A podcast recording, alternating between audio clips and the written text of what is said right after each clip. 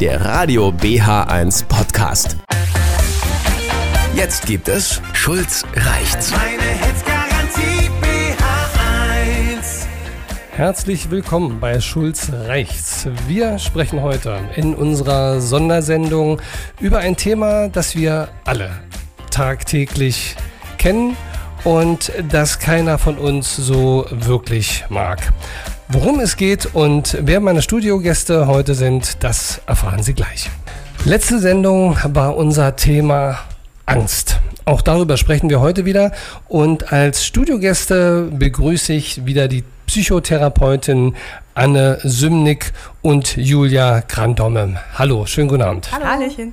Schön, dass Sie wieder mit dabei sind und uns unsere Fragen professionell beantworten. Die erste Frage, die ich habe, welche Form der Angst gibt es überhaupt?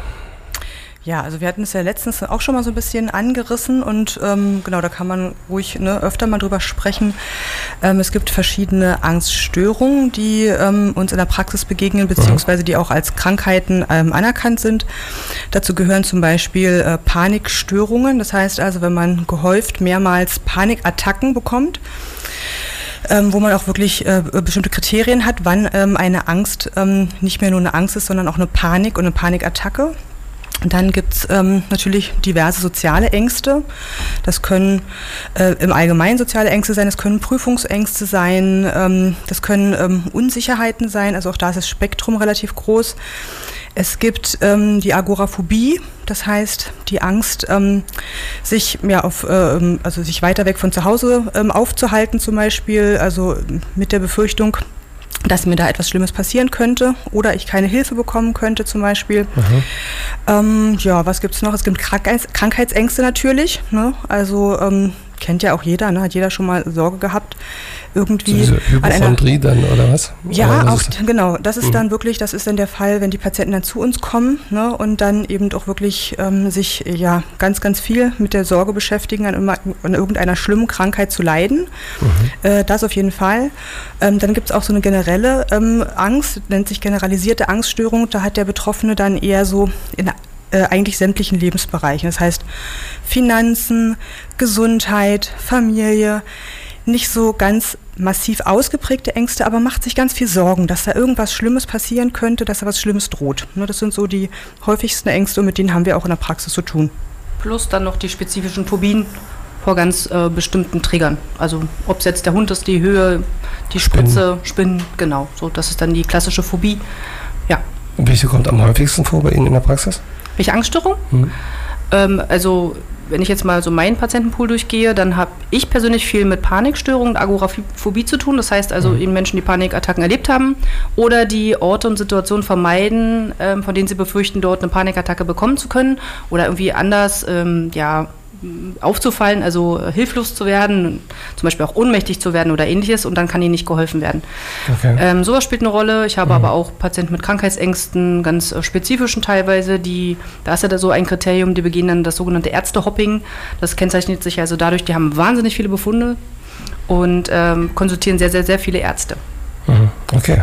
Also es gibt eine ganze Menge an unterschiedlichen Formen der Angst. Was sich die Natur dabei gedacht hat, uns mit dem Grund, mit der Grundemotion der Angst zu versorgen, das erfahren wir gleich. Wir hatten gerade darüber gesprochen, dass es unterschiedliche Formen der Angst gibt. Was hat sich denn die Natur dabei gedacht, uns überhaupt mit dieser Grundemotion zu versorgen?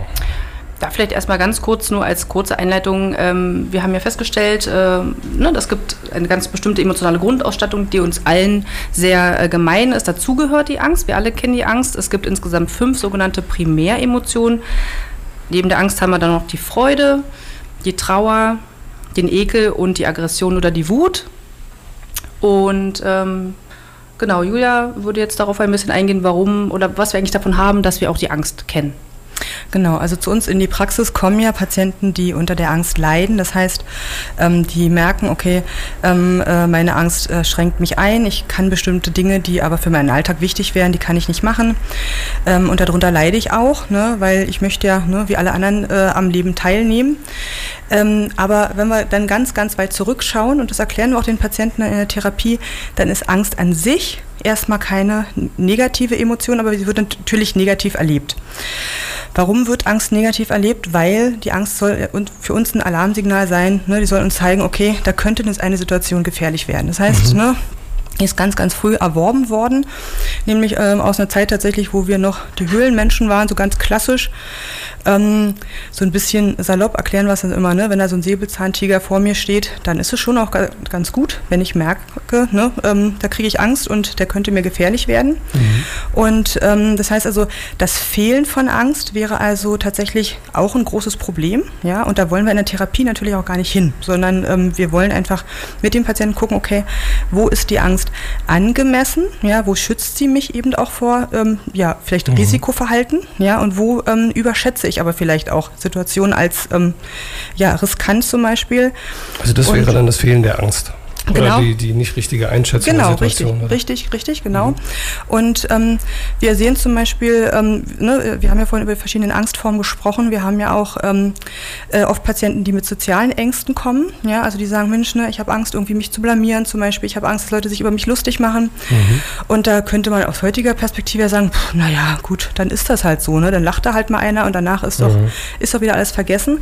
Ähm, aber evolutionär betrachtet ne, äh, ist total nachvollziehbar, warum die Angst trotzdem ne, so, so groß ist und so stark ist und so Leidensdruck macht. Weil ne, für den Höhlenmenschen früher war ähm, die Zugehörigkeit zu der sozialen Gruppe, die war überlebenswichtig. Ja, das heißt also, so ein einzelner Mensch in der Wildnis, wenn der von seiner sozialen Gruppe ausgestoßen wurde, weil die den doof fanden oder ähm, ja, gemeint haben, der passt nicht zu uns, dann war der ja auf sich alleine äh, gestellt und ähm, war klar, der äh, äh, ja, wird wahrscheinlich dann auch ne, den Feinden der Wildnis der Natur hilflos ausgeliefert sein. Das heißt, das hat sich bei uns, äh, bei uns allen im, im Gehirn sozusagen ähm, erhalten, diese Befürchtung, und das ist eine überlebenswichtige Emotion. Ja, also, und dann geht es aber für uns in der Therapie darum zu gucken, okay, welche Gefahren drohen mir denn tatsächlich in Wirklichkeit und was ähm, wird vielleicht dann auch überschätzt von mir. Okay. Mhm. Eine wichtige Funktion der Angst ist ja auch, sie macht mich ja auch, wenn sie nicht in einem Übermaß vorhanden ist, sie macht mich ja handlungsfähig. Ne? Also Adrenalin schießt in den Körper ein, mhm. äh, ich bin ganz wach, ich fühle mich äh, ne, ähm, ja auch ähm, mobil. Ähm, ne? Jeder hat das schon mal erlebt, wenn man einen Schreck bekommt, weil es ein lautes Geräusch irgendwie plötzlich im, mhm. in der Wohnung gab, dann ist man erstmal ganz orientiert und ist voll da. Also die Angst hat ja auch äh, diese Funktion, dass ich handlungsfähig werde. Es kann aber auch umkippen, oder? Dass man handlungsunfähig wird. Genau, wenn sie übermäßig groß wird mhm. und, und da auch wenn, wenn mir keine Optionen zur Verfügung stehen. Also dann, wenn mhm. eigentlich ein Ohnmachtserleben eintritt. Das sind mhm. ja auch die Dinge, dann sprechen wir fast ja schon von Trauma, wenn massive Angst vorhanden ist und ich kann gar nichts machen. Ich kann weder fliehen noch kämpfen oder irgendwie den, ähm, den, den, Angstreiz sozusagen äh, dem entkommen. Dann äh, gibt es die Gefahr, dass ich dann mich ohnmächtig fühle und äh, Ohnmacht ist ein, ein, sehr pathologischer Zustand. Auf Dauer ähm, führt ja häufig dann zu starkem Leid. Okay. Also das heißt, die Angst ist ein naturgegebenes, ähm, eine naturgegebene Grundemotion, ja. die durchaus überlebenswichtige Faktoren hat, beziehungsweise genau. vor Gefahr schützen kann, mhm. einen wach machen kann, aber auch doch irgendwo, wenn es dann pathologisch wird, ein bisschen bremsen oder zurückhalten oder einschränken kann in genau. seinem Handlung und Handlung, also in seinem Handlungsfeld beziehungsweise in seinen Gedanken. Genau so. Mhm. Mhm. Genau. Okay.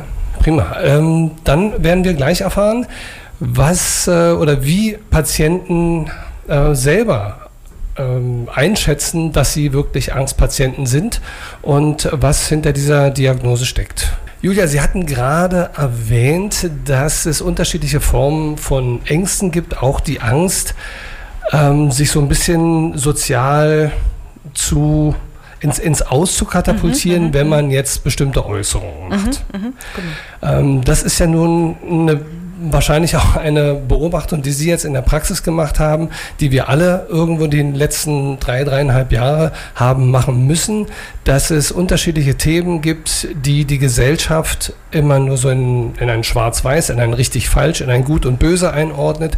Da gab es dann das Thema Corona, da gab es das Thema die Impfung, da gab es dann ähm, Krieg und politische Fragen und, und, und, Umwelt, Klimaschutz, bist du dafür, bist du dagegen oder, oder, oder.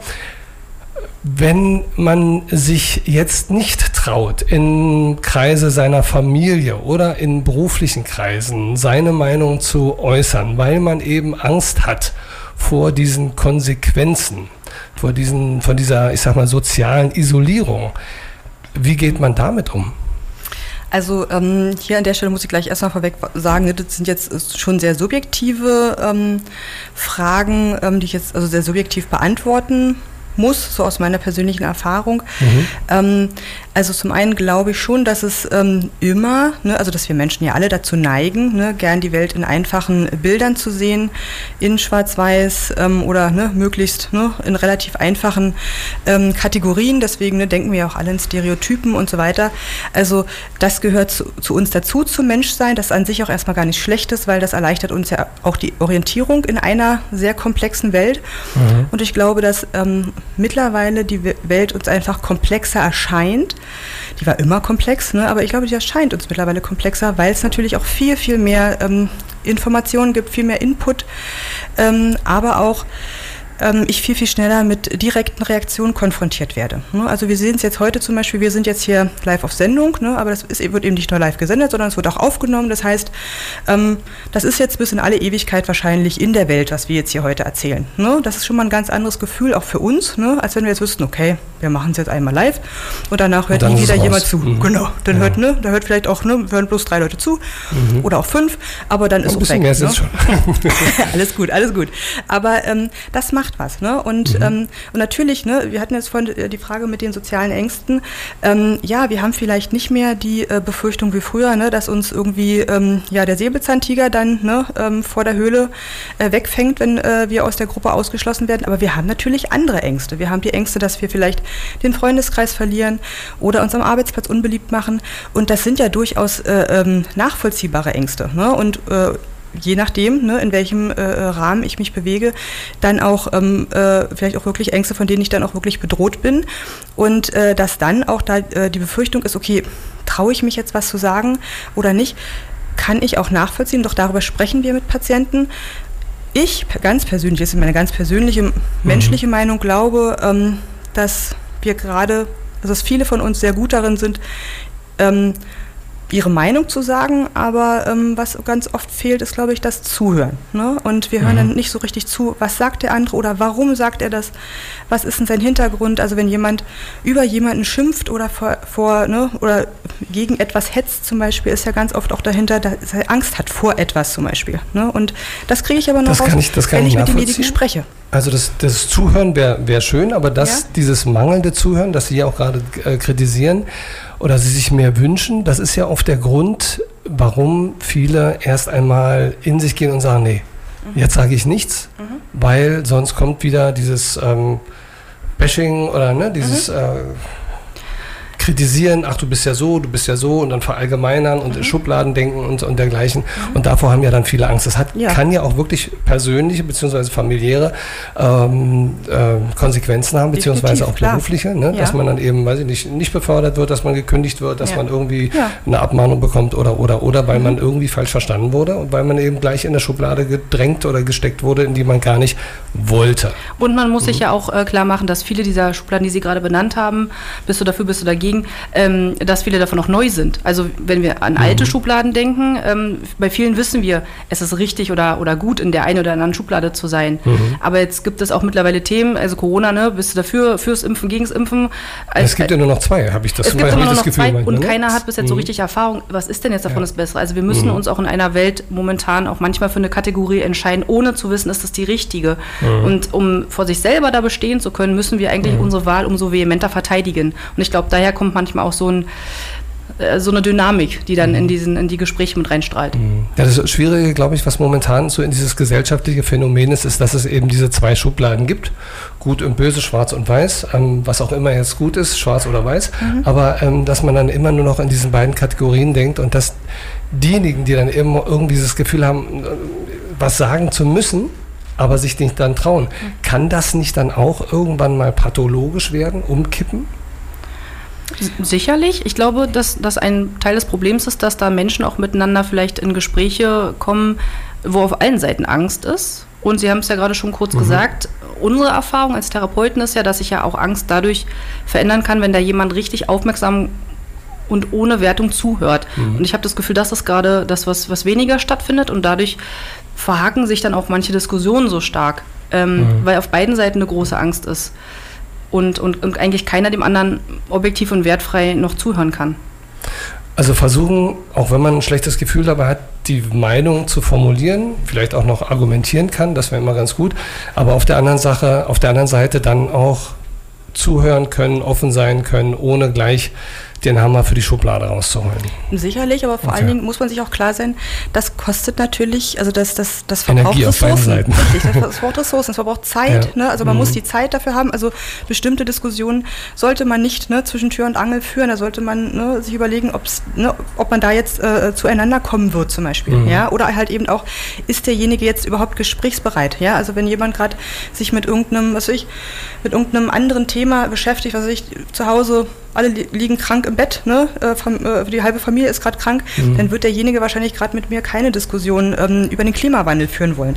Das muss ich auch respektieren, ja, das muss ich auch aushalten. Na heißt klar. aber nicht, dass derjenige generell nicht gesprächsbereit ist, sondern wir müssen halt auch gucken, ähm, wann passt es vom Timing. Ne? Und ich glaube, Okay. auch die Zeit wird sich oft nicht genommen. Gut. Also schwieriges Thema. Zuhören auf der einen Seite, auch die Meinung sagen können auf der anderen Seite oder bereit dazu zu sein. Ähm, wir erfahren gleich ein bisschen mehr darüber, was passiert, wenn jetzt jemand zu Ihnen in die Praxis kommt. Weiß der überhaupt, dass er Angstpatient ist oder nicht? Ähm, die nächste Frage, die ich hätte, wäre, wenn ein Patient jetzt zu Ihnen kommt in die Praxis, hat der dann immer schon gleich die Diagnose in der Hosentasche Angst oder gibt es da noch andere, ich sag mal, diagnostische Tendenzen und es stellt sich dann später erst heraus, dass er ein, eigentlich ein Angstpatient ist? Das ist ganz, ganz unterschiedlich. Tatsächlich haben einige Patienten die Diagnose in der Hosentasche in Form eines Vorberichts. Mhm, Ne? mhm. Also die sind vielleicht schon irgendwie diagnostiziert. Ähm, es gibt Menschen, die da gut in Kontakt mit sich sind, die vielleicht das auch gut beschreiben können, sagen können, ich erlebe, ne, dass ich manche Sachen nicht mehr, also wer nicht mehr U-Bahn äh, oder Bus fahren kann, aufgrund von Ängsten, kann das meistens ganz konkret benennen. Ja. Aber es gibt durchaus auch Fälle, wo sich Menschen mit einer ganz anderen Problematik vorstellen. Und dann ist es immer wichtig und das ist auch Standard, dass wir am Anfang uns nicht nur äh, mit dem Thema befassen, was jemand mitbringt, sondern dass wir den Rahmen ganz groß machen. Wir benutzen da Fragebögen, klinische Interviews, die dann auch alle Bereiche, alle relevanten Bereiche systematisch abklopfen, damit ich eben nicht ähm, den Fehler mache, mich nur auf das zu konzentrieren, was mir jemand erstmal präsentiert. Und dann kann es recht schnell auch dazu kommen, dass ähm, dann eben doch auch eine Angst berichtet wird, die erstmal so im freien Erzählen gar nicht sichtbar war. Seltener passiert es auch mal, dass erst im Laufe einer Therapie, also ganz, ganz spät, erst ähm, Ängste berichtet werden. Das könnte damit Scham auch zusammenhängen, dass es vielleicht eine Angst ist, die schwer ist zu berichten. Ähm, oder dass jemand äh, so gut vermieden hat oder, oder er hat ein System entwickelt, dass er die Angst äh, kaum noch wahrnehmen kann. Beispiel, wenn jemand eine Sucht oder eine Missbrauchs, ähm, Suchtmissbrauchs, also Suchtmittel Missbrauch entwickelt hat und damit einfach seine Angst ganz gut sozusagen erstmal selber im Griff hat. Alkohol zum Beispiel? Zum oder? Beispiel. Oder Cannabis ist auch dann häufiger Okay. der Kandidat. Ich habe immer gehört, Rauchen selbst ist so eine Abstandsdroge, die aus ähm, Konfliktsituationen dann immer ganz äh, gerne gebraucht wird. Ist das auch so eine, so eine Ja. Kompensation von Angst genau, vielleicht? Genau, also Rauchen ist ja auch ein Ritual. Ne? Mhm. Und ähm, wenn ich in einer, in einer ängstigenden Situation bin, dann kann es mir helfen, dieses Ritual dann anzuwenden. Mhm. Ne, ich habe da meine Abläufe, das bindet eine gewisse Zeit. Vielleicht kann ich mich, Mhm. mich auch in eine nette Runde begeben mit anderen Rauchern und bin abgelenkt von meinem. Also es ist dann eigentlich auch wieder ein Vermeidungsverhalten, dass ich mich mit der Angst nicht beschäftigen muss. Und ganz klassisch wirkt natürlich Nikotin ja auch auf, unseren, Mhm. auf unsere äh, Biologie und, und kann ja uns auch dann quasi durch die Substanz ja auch beruhigen. Also Vermeidung ist, glaube ich, so ein Kernthema von Angst, ne? weil es Ja. immer ein, Ja. ein schwieriges Gefühl verursacht oder vor den Konsequenzen selbst. Genau. Vermeidung ist ähm, eigentlich die Strategie von Angstpatienten erstmal. Mhm. Ist ja auch total sinnvoll und, und richtig, dass ich, wenn ich erkannt habe, wovor ich Angst habe und was mir gefährlich erscheint, dass ich das möglichst meide. Mhm. Ähm, aber trotzdem kommen die Leute ja zu uns und berichten, dass, dass sie irgendwie damit nicht mehr fein sind. Also ne, wer, Mhm. wer jahrelang äh, nicht mehr Bus fahren konnte, weil er eben Ängste hat und sagt, aber ich, wir haben das Auto abgeschafft, ähm, ich möchte jetzt auch wieder öffentliche Verkehrsmittel fahren, der merkt Mhm. ja dann doch, ähm, wie, wie einschränkend die Angst ist. Und dann bieten wir die Möglichkeit, ähm, sich mit dieser Angst erstmals wieder in einem sicheren Rahmen zu konfrontieren. Übrigens ganz wichtig, das möchte ich mal einmal erwähnt haben, dass wir Therapeuten dann tatsächlich auch da eine besondere Rolle haben. Also wir haben, je näher wir den Patienten ja an seinen Angstreiz bringen, desto mehr müssen wir ja damit rechnen, dass er jetzt auch Angst bekommen wird. Wir müssen uns also Okay. immer sicher sein, dass der Patient wirklich einwilligt in die nächsten Schritte. Deswegen, wir machen ganz viel ähm, Psychoedukation heißt das. Wir erklären also vorher ganz, ganz, ganz viel. Nur der informierte Patient äh, kann auch sagen, alles klar, und jetzt können wir zusammen auf den Turm steigen oder Okay. ähm, was dann auch immer Also das so Angstthema ist. metaphorisch die Hand nehmen und dann die Treppe der Therapie nach sozusagen. oben steigen Und gemeinsam. wir dürfen Mhm. nicht mit zum Vermeider werden. Also unser Job ist es dann auch, die Angst spürbar zu machen. Ne? Also Konfrontation? Genau, und Mhm. wenn sich ähm, manchmal unter der äh, Konfrontation herausstellt, oh, jetzt fängt er an, Hustenbonbons zu lutschen oder die Wasserflasche wird jetzt äh, ganz oft äh, herausgezückt, dann Mhm. Reden wir von Sicherheitsverhalten. Genau, okay. das haben wir im besten Fall natürlich alles vorher exploriert und wissen, ähm, dass das da keine Rolle spielen sollte. Exploriert heißt, erfragt und herausgefunden, gemeinsam. Ne? Also, ähm, und dann ist auch ganz wichtig, dass bei der Angstkonfrontation all diese Sicherheitsverhaltensweisen nicht mehr angewendet werden. Aber eben, das soll der informierte Patient entscheiden und nur wenn er dazu bereit ist, machen wir das. okay. Da war noch eine Meldung, wollte ich gerade sagen. Nein, Nee, nee, nicht. alles gut. Also, nee, Okay. meine Kollegin Also hat das schon sehr, sehr gut. Nichts mehr äh, hinzuzufügen. nee, nee, sehr, sehr gut dargelegt. Also vielleicht Okay. nochmal, ähm, ne, wir haben jetzt gerade äh, ja auch oft über Sachen gesprochen, die so ein bisschen im Freizeitbereich sind, wie zum Beispiel zum, ne, wenn ich eine Agoraphobie habe, dass ich dann vielleicht nicht mehr zum Konzert gehe oder ins Theater. Agoraphobie? Agoraphobie, Agora? genau. Mhm, kommt Okay, aus das von, heißt? dem, ne, von dem griechischen Begriff Agora, das war der Marktplatz.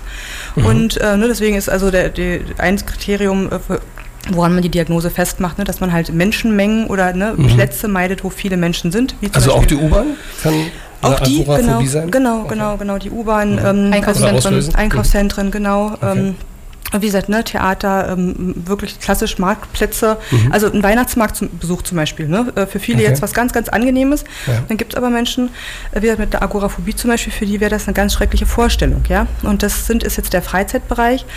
Aber ähm, wir haben es ja auch im beruflichen Bereich zu tun zum Beispiel. Ne? Also wenn Menschen soziale Ängste haben und ähm, vielleicht ähm, so eine Befürchtung haben, dass sie von anderen immer wieder negativ bewertet werden, dann werden die sich vielleicht auch auf bestimmte ähm, Beförderungen nicht bewerben zum Beispiel. Mhm. Ja? Weil sie ähm, denken, äh, weil sie sich das nicht zutrauen, weil sie denken, sie sind nicht ne, gut genug, sind nicht qualifiziert genug zum Beispiel. Und auch darum geht es ja, dass mit uns dann, ne, dass wir das mit den Patienten besprechen und gucken, okay, wo kommt denn diese Befürchtung her? Ne? Hat mir da früher vielleicht immer mal jemand ein bisschen das Zutrauen ähm, nicht geschenkt zum Beispiel oder wurde ich übermäßig kritisiert oder sind meine Maßstäbe besonders hoch? Das sind alles Sachen, äh, die erarbeiten wir dann eben auch kognitiv, also ne, Okay. ähm, mit den Patienten, genau. Okay, prima. Dann werden wir gleich nochmal darüber sprechen, ob uns die Angst immer entzweien muss oder separieren muss von anderen oder ob uns Angst nicht vielleicht auch zusammenbringt. Wir hatten gerade eben darüber gesprochen, über die Diagnostik, wann und wie dann auch der Angstpatient identifiziert wird, beziehungsweise sein, sein Problem identifiziert wird. Gibt es ähm, für die Angstpatienten immer nur die Frage alleine dadurch oder gibt es ähm, auch andere Ansätze der Therapie und muss die Angst den Angstpatienten irgendwie von seinem sozialen Umfeld eher entzweien oder separieren oder gibt es vielleicht nicht auch eine Form von Angst, die uns verbindet? Ja, das ist eine sehr schöne Frage. Ich finde die auch sehr wichtig. Wir hatten ja vorhin kurz drüber gesprochen, dass Angst ja uns allen eigentlich erstmal in die Wiege gelegt ist. Von daher hat sie natürlich dadurch auch die Chance, dass wir sie beim anderen entdecken können. Ne? Also selbst wenn wir nicht vom gleichen Angst haben, können wir aber die Emotionen eigentlich, wenn wir genau zuhören, ähm, eigentlich dann doch nachvollziehen, weil wir sie kennen sollten. Also ein bisschen auf empathischer Ebene sich begegnen. Genau, dann in, der, in der Therapie sprechen wir da auch von der Perspektivübernahme, ne? ähm, dass wir uns versuchen, in andere hineinzuversetzen. Ähm, also von daher, wenn es uns gelingt, ähm, diese Gemeinsamkeit zu finden, dann kann sie auch verbinden. Tatsächlich ist es auch so, dass wir in den Therapien erleben, dass Angst durchaus auch beziehungsstiftend sein kann oder auch eine wichtige Säule in Beziehungen, ob Paarbeziehungen oder innerhalb von Familie ähm, oder in Also anderen gar nicht Gemeinschaften. trennt, sondern wirklich Genau, sondern dass wir, wir haben ja. gemeinsam, also mir fällt da zum Beispiel die Sorge ums gemeinsame Kind ein oder um die gemeinsame Firma oder solche Dinge. Ne? Also Mhm. Ja, dass, okay. dass äh, Angst auch ein, ein verbindungsstiftendes Element sein kann. Mhm. Und natürlich ähm, erleben das viele Patienten als hilfreich, wenn, wenn sie dann auch erleben, ich bin nicht mehr mit der Angst isoliert. Also Mhm.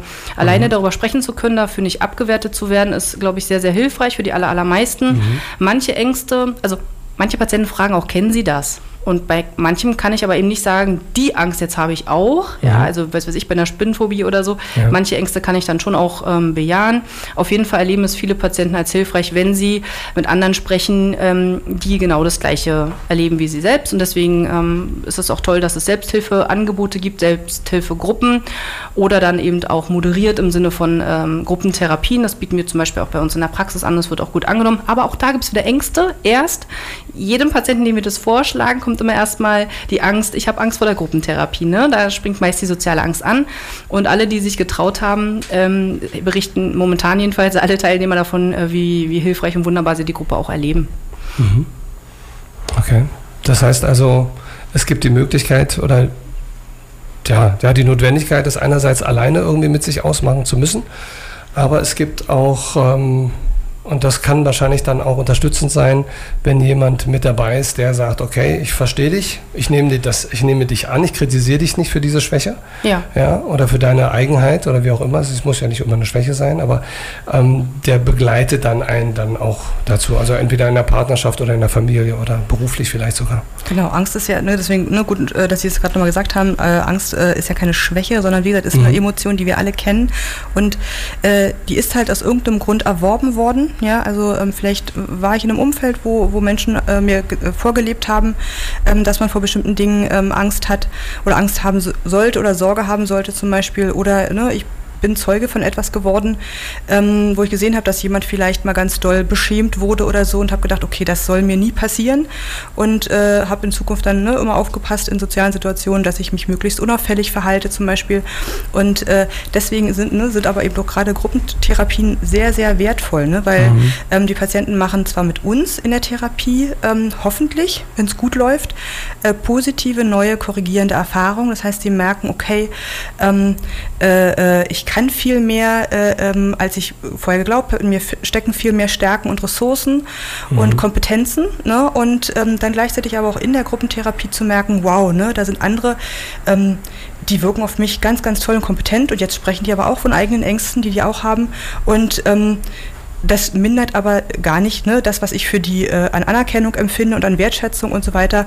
Und schon kann man sich da drin ja auch wieder spiegeln und kann sagen, okay, wahrscheinlich ne, ähm, sehen, nehmen andere mich dann auch sehr positiv wahr. Ja, und das ist dann Okay. eine korrigierende Erfahrung, auf jeden Fall. Okay, prima. Vielen, vielen Dank. Das war es eigentlich schon wieder heute mit unserer Sendezeit.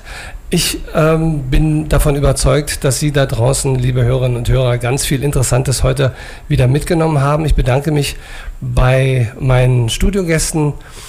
Recht herzlichen Dank für das Dank, Beantworten, da professionelle Beantworten der vielen Fragen. Ähm, beim nächsten Mal werden wir einen Angstpatienten mit dabei haben, der uns so ein bisschen auch was über seine Erfahrung mit dem Thema Angst und der Therapie erzählt. Ich danke Ihnen, wünsche Ihnen noch einen schönen Abend und bleiben Sie gut informiert. Ihr Steve Schulz. Radio BH1 für Potsdam, Berlin und Brandenburg. Meine Hits Garantie BH